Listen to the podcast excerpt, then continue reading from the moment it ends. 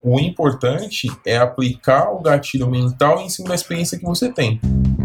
Eu sou o Carlos Evangelista e estou aqui para te ajudar a aumentar as chances de você ser aprovado na entrevista de emprego.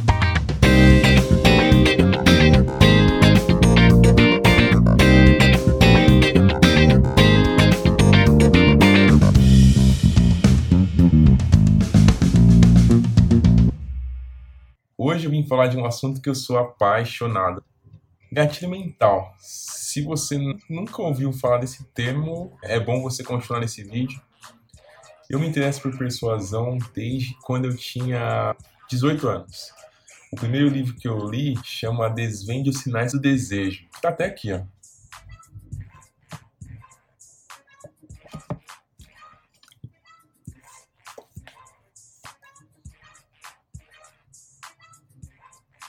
Esse livro aqui, na verdade, se eu não me engano, ele tem 25 sinais sutis. Deixa eu ver se são 25.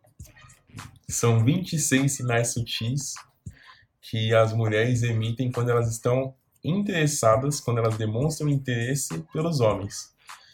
São sinais conscientes e às vezes inconscientes também. A parte mais legal é a dos sinais inconscientes. Mas enfim, é até nostálgico ver esse livro aqui. E foi onde eu comecei a estudar essa questão de persuasão, de linguagem corporal. Esse daqui não é nem persuasão em si, esse é de linguagem corporal especificamente. Mas já li outros também. E foi quando eu comecei a me interessar por linguagem corporal.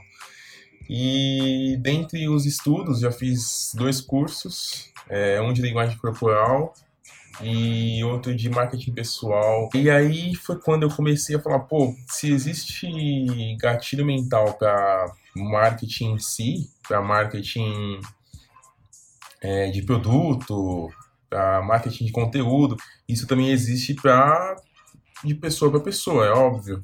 É, e aí eu fui estudar mais, conheci o Dr. Robert Cialdini, conheci assim os estudos dele, óbvio e comecei a estudar e etc. E aí aprendi sobre gatilho mental. O que, que é o tal do gatilho mental? O gatilho mental ele é um estímulo que o nosso cérebro recebe que influencia na nossa tomada de decisão. É, por exemplo, nessa imagem aqui, é, eu fui fazer uma breve pesquisa. Se eu quisesse viajar para o Rio de Janeiro, eu coloquei a data lá e fiz uma pesquisa no, no site para ele me dar os hotéis disponíveis. Esse hotel, por exemplo, ele está usando o gatilho mental da escassez. Ele está me dizendo que só restam 5 quartos como este no site. Esse só restam 5 quartos, ele é um gatilho mental, ou seja, ele tem a informação da minha data, ele sabe quando que eu quero ir e quando que eu quero voltar. E com base nessa informação, ele está me dizendo que para essa data ele só tem mais 5 quartos disponível. Se eu quiser comprar, eu compro agora, senão eu corro o risco de perder esses 5 quartos. Esse é o gatilho mental da escassez. Nessa outra opção aqui, ele está medindo que só tenho 3 quartos. Então, quando você vê ah, últimas vagas, quando você vê inscrições limitadas, produto limitado, até acabar o estoque, última semana de vendas, esse é o gatilho mental da escassez.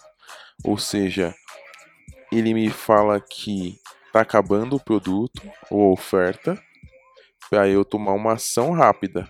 Se eu quiser comprar, tem que ser aquilo ali agora, senão eu vou perder. Ou seja, o gatilho mental acionado no meu cérebro é da escassez. Ou eu pego agora, ou eu perco.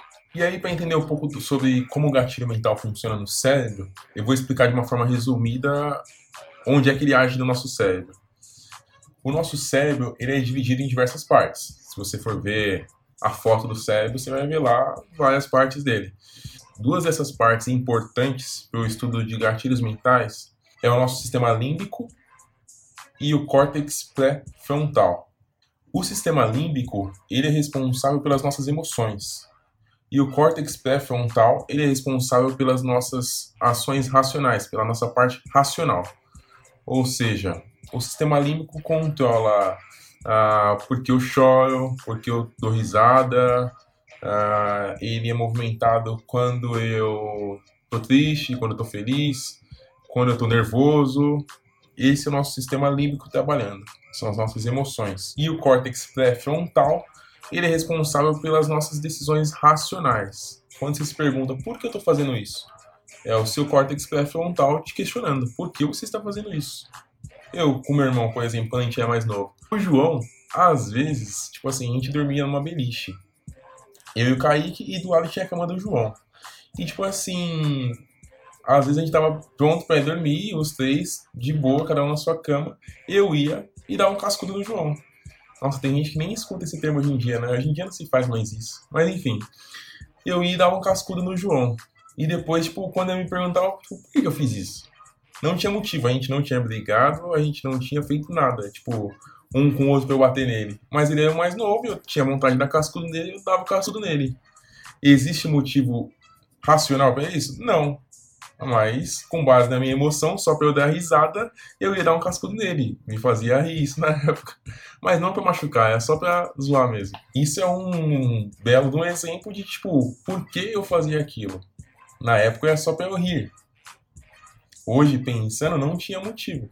Então, é a, a minha emoção em cima da minha razão, da minha, da minha parte racional, e falando, vai dar um cascudo no sermão porque você vai rir, independente se ele vai chorar ou não. Eu ia e dava. Então, a nossa parte racional, ela é usada com menos frequência, na maioria das vezes, dentro do processo de compra. Se você se perguntar quantas vezes você já comprou algo que você não usou, a probabilidade disso ter acontecido com você já é grande. Eu mesmo já comprei algo eu falei, pô, por que eu comprei aquilo? Então, assim, a gente compra pela emoção na maioria das vezes.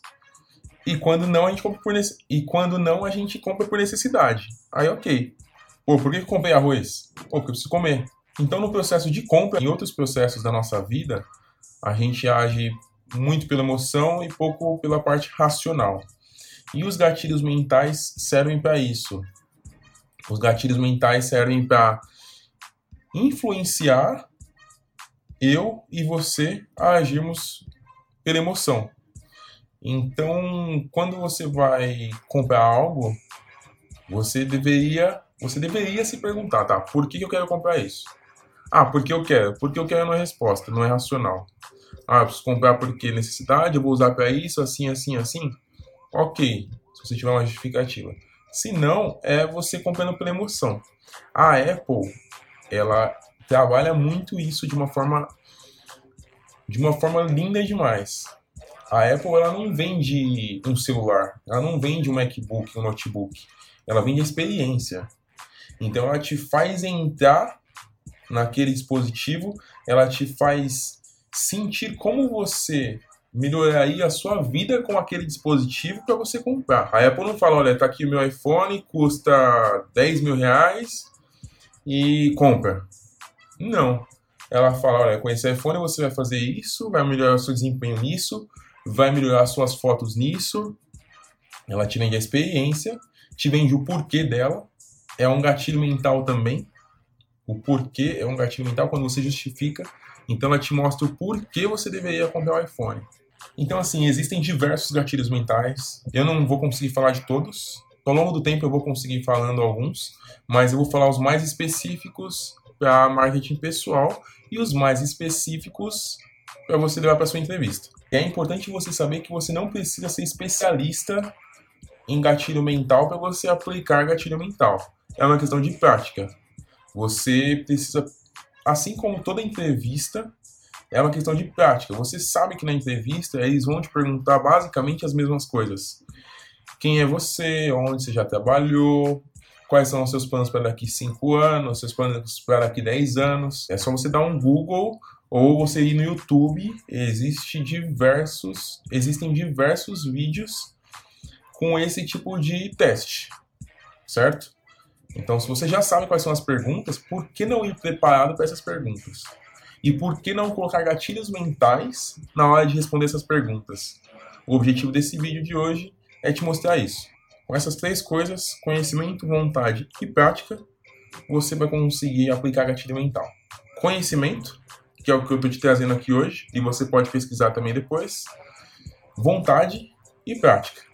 A partir do momento que você conhecer os gatilhos mentais, ter vontade de aplicá-los e colocar em prática, você vai aumentar o seu poder de convencer as pessoas. Ou seja, você vai convencer de forma mais fácil. Então vamos direto ao ponto. Três gatilhos mentais para você anotar aí e já começar a se programar para pôr em prática na sua entrevista. Um deles é o que eu acho mais interessante e é a sua primeira pergunta na entrevista, provavelmente, é, você já responde com ele. É o gatilho mental da história. O gatilho mental da história, ele é interessante porque dentro dele você consegue colocar outros gatilhos. Ou seja, eu vou te mostrar nesse vídeo o gatilho mental da história, da procedência e da especificidade. Ou seja, você ser específico. E dentro da história, você consegue colocar procedência e especificidade. O gatilho mental da história, o que, que é? É você explicar quem é você, encaixar uma história no meio, você criar uma história de quem é você, para você captar a atenção do recrutador. Por exemplo, a primeira pergunta da entrevista, normalmente, a pessoa fala, tá, me fale um pouco sobre você. Essa é a hora de você dominar a entrevista. Eu vou responder aqui, então, da forma que eu respondo quando o entrevistador fala, Carlos, me fale um pouco sobre você. Meu nome é Carlos Augusto da Silva Evangelista. Eu tenho 26 anos. Eu nasci e fui criado aqui em São Paulo. Eu fui criado pelos meus avós, porque os meus pais são falecidos. É, desde quando eu tinha dois anos, meu pai faleceu. E quando eu tinha seis anos, a minha mãe faleceu. Desde então, a minha avó paterna e o meu avô paterno me pegaram para criar junto com os meus dois irmãos. Eu tenho um irmão mais velho, um irmão mais novo. E hoje eu moro com os meus avós. O meu irmão mais velho já casou, o meu irmão mais novo decidiu ir morar com uma tia nossa. Então hoje eu que moro com os meus avós. Comecei a trabalhar com 15 anos de idade, ou seja, hoje eu já tenho 11 anos de mercado de trabalho. O meu primeiro trabalho foi em um estágio numa escola assim, assim, assado. Aí eu falo de todas as minhas experiências profissionais, que já tem no vídeo anterior, que eu falei da minha história. Uh, depois das minhas experiências profissionais, eu falo dos meus trabalhos voluntários que eu participei. Normalmente eu falo dos meus hobbies. Então, na parte dos hobbies, eu falo fora do ambiente de trabalho. Eu gosto muito de tocar instrumento. Hoje eu toco bateria e teclado. Aprendi um pouco de violão também, mas não desenvolvi muito bem o instrumento de corda. Preferi mais instrumento de percussão mesmo e o teclado, que é um instrumento harmônico que eu gosto bastante. Uh, além disso, eu quero aprender muito saxofone, é, é, um desejo pessoal meu, mas isso é mais pra frente. Também gosto muito de praticar esporte, é, eu jogo futebol aos domingos, eu corro três vezes na semana e faço musculação de segunda a sábado. Então, é uma coisa que é por prazer, é, não é obrigação. E também gosto muito de ler. É, eu gosto de ler livros de autoajuda, acho muito interessante. Algumas pessoas me julgam por causa disso, mas enfim. E gosto de ler livros sobre psicologia na parte de persuasão. Então eu acho muito interessante o assunto. Já fiz alguns cursos também. É, eu fiz um curso de inteligência emocional, fiz um curso online de microexpressões faciais e também já fiz um outro curso online sobre cinco principais gatilhos mentais do Robert Cialdini. Ele que é uma das pessoas que mais tem estudo sobre persuasão. E aí eu finalizo com o meu propósito de vida. Hoje eu acredito muito que as pessoas querem evoluir e eu gosto de fazer parte desse processo de evolução das pessoas. Então eu decidi muito, com o meu propósito de vida, compartilhar conhecimento. Então, além dessa experiência profissional, eu gosto muito de ensinar. Então, hoje eu tenho um curso para ensinar as pessoas como melhorar a comunicação para ser aprovado no processo seletivo de emprego. Então, eu ensino técnicas de conversação, de persuasão e de comunicação interpessoal e de comunicação assertiva. É um projeto meu particular, eu amo ensinar, eu gosto de ensinar, então eu decidi fazer isso com base no conhecimento que eu adquiri até hoje. E aí, sempre que eu finalizo é, a minha apresentação, os recrutadores vão fazendo perguntas durante esse processo e você vai explicando. Ou às vezes tem recrutador que escuta você falar tudo e depois ele começa a te questionar. Então vai de recrutador para recrutador.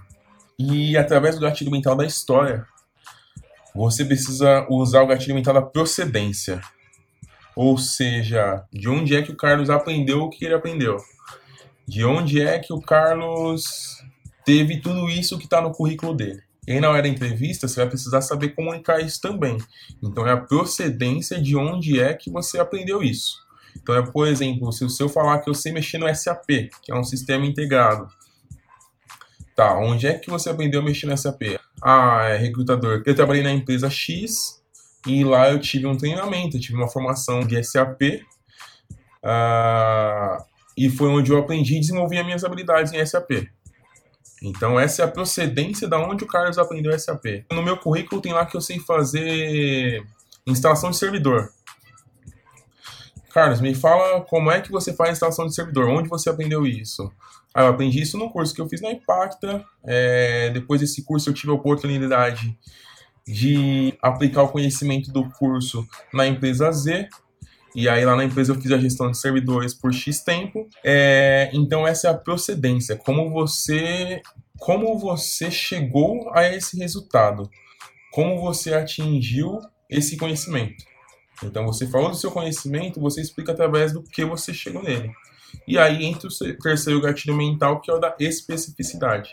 Seja específico. Porque na especificidade existe verdade. Então você não vai deixar dúvidas na cabeça do recrutador. Então, assim, Carlos, onde você aprendeu SAP?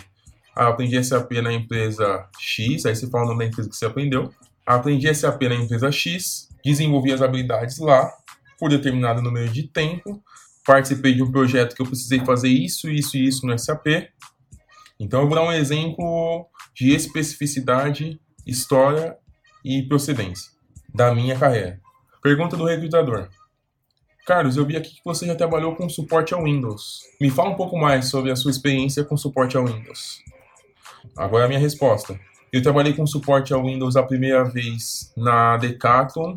Eu fiquei um ano e três meses lá, no escritório, perto da loja do Morumbi. E lá eu precisava fazer suporte ao Windows 7 na época então, os usuários entravam em contato, relatavam o problema e eu achava a solução.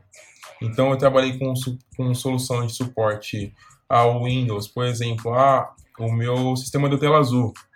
Aí a gente ia analisar o motivo, se fosse necessário, fazia a formatação. E aí a formatação do Windows, é, lá a gente fazia através de servidor. Então você colocava o cabo de rede, apertava F12 e o Windows ia ser instalado. Depois eu instalava os drivers do Windows, ou seja, driver de vídeo, driver de áudio, e fazia as configurações da empresa. Configurava e-mail para os usuários, configurava o sistema integrado que a gente usava, o SAP, e já deixava tudo pronto para quando ele precisasse fazer videoconferência via Skype.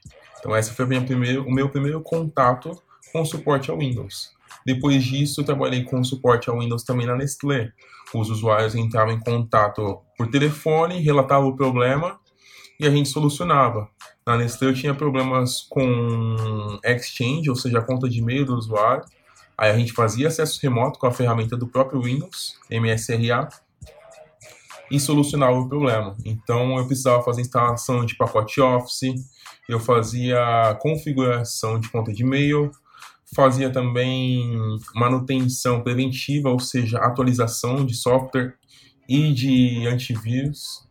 E acredito que essa, resumidamente, foi a minha segunda, meu segundo trabalho com Windows. Dentro dessa historinha, eu falei as empresas que eu trabalhei com Windows, eu falei o tempo, ou seja, da Decathlon, eu falei que eu fiquei lá um, um ano e três meses, eu falei o tempo que eu fiquei lá, ou seja, a minha experiência com Windows já tem mais que um ano dependendo da vaga, se a vaga pedir seis meses de experiência, eu já atendia essa expectativa, já atendia esse pré-requisito. Falei do meu tempo de empresa, falei do meu tempo de suporte com Windows, o que eu fazia no Windows, ou seja, que tipo de solução que eu, que eu dava para o Windows, ou seja, eu fui específico. Falei depois sobre a Nestlé, que eu atendia os usuários remotamente, que eu fazia acesso remoto. Então, tudo isso envolveu história, procedência e especificidade. Isso é a minha resposta para um recrutador. Você precisa fazer a sua resposta para o recrutador com base nas suas experiências. Ah, Carlos, mas eu não tenho experiência. Então o recrutador não vai te fazer esse tipo de pergunta. Ele vai te falar, ele vai te perguntar de que forma, sendo que você não tem experiência, você pode ajudar na empresa. E aí você se vende. Em outro vídeo eu vou falar mais sobre como você se vender sem ter experiência. Mas como o objetivo desse vídeo é gatilho mental, eu estou te explicando como usar gatilhos mentais. Se você não tem experiência de trabalho, vai estar no seu currículo, sem experiência. O recrutador não vai te perguntar sobre a sua experiência se você não tem experiência e está lá no currículo. Agora, se tiver uma experiência, você precisa contar uma história em cima da sua experiência. Se não tiver experiência, o recrutador vai fazer outros tipos de pergunta. E aí você cria uma história que tenha procedência e especificidade em cima daquilo. Por exemplo, ah, eu vi aqui que você tem um curso de inicialização ao trabalho. Me fala o que você aprendeu nesse curso. Isso foi a pergunta do recrutador.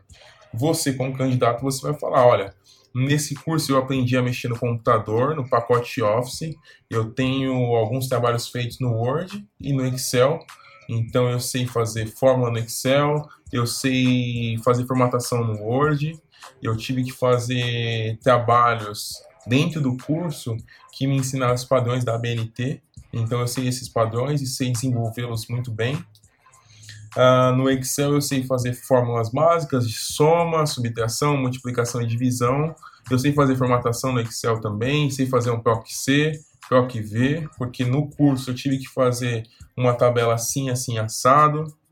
E aí você desenvolve uma redação em cima da sua experiência, entendeu? Então eu consegui, mesmo sem ter uma experiência de trabalho, desenvolver uma história que tenha especificidade e procedência em cima do, cur em cima do curso que eu fiz. Então, o importante é aplicar o gatilho mental em cima da experiência que você tem, seja ela com curso ou seja ela com trabalho. Concurso, extra, concurso extracurricular, com estágio, você precisa desenvolver isso de forma que seja muito objetivo para você captar a atenção do recrutador. E aí ele vai fazer perguntas para você em cima do que você falar. Por hoje é isso. Muito obrigado e até a próxima.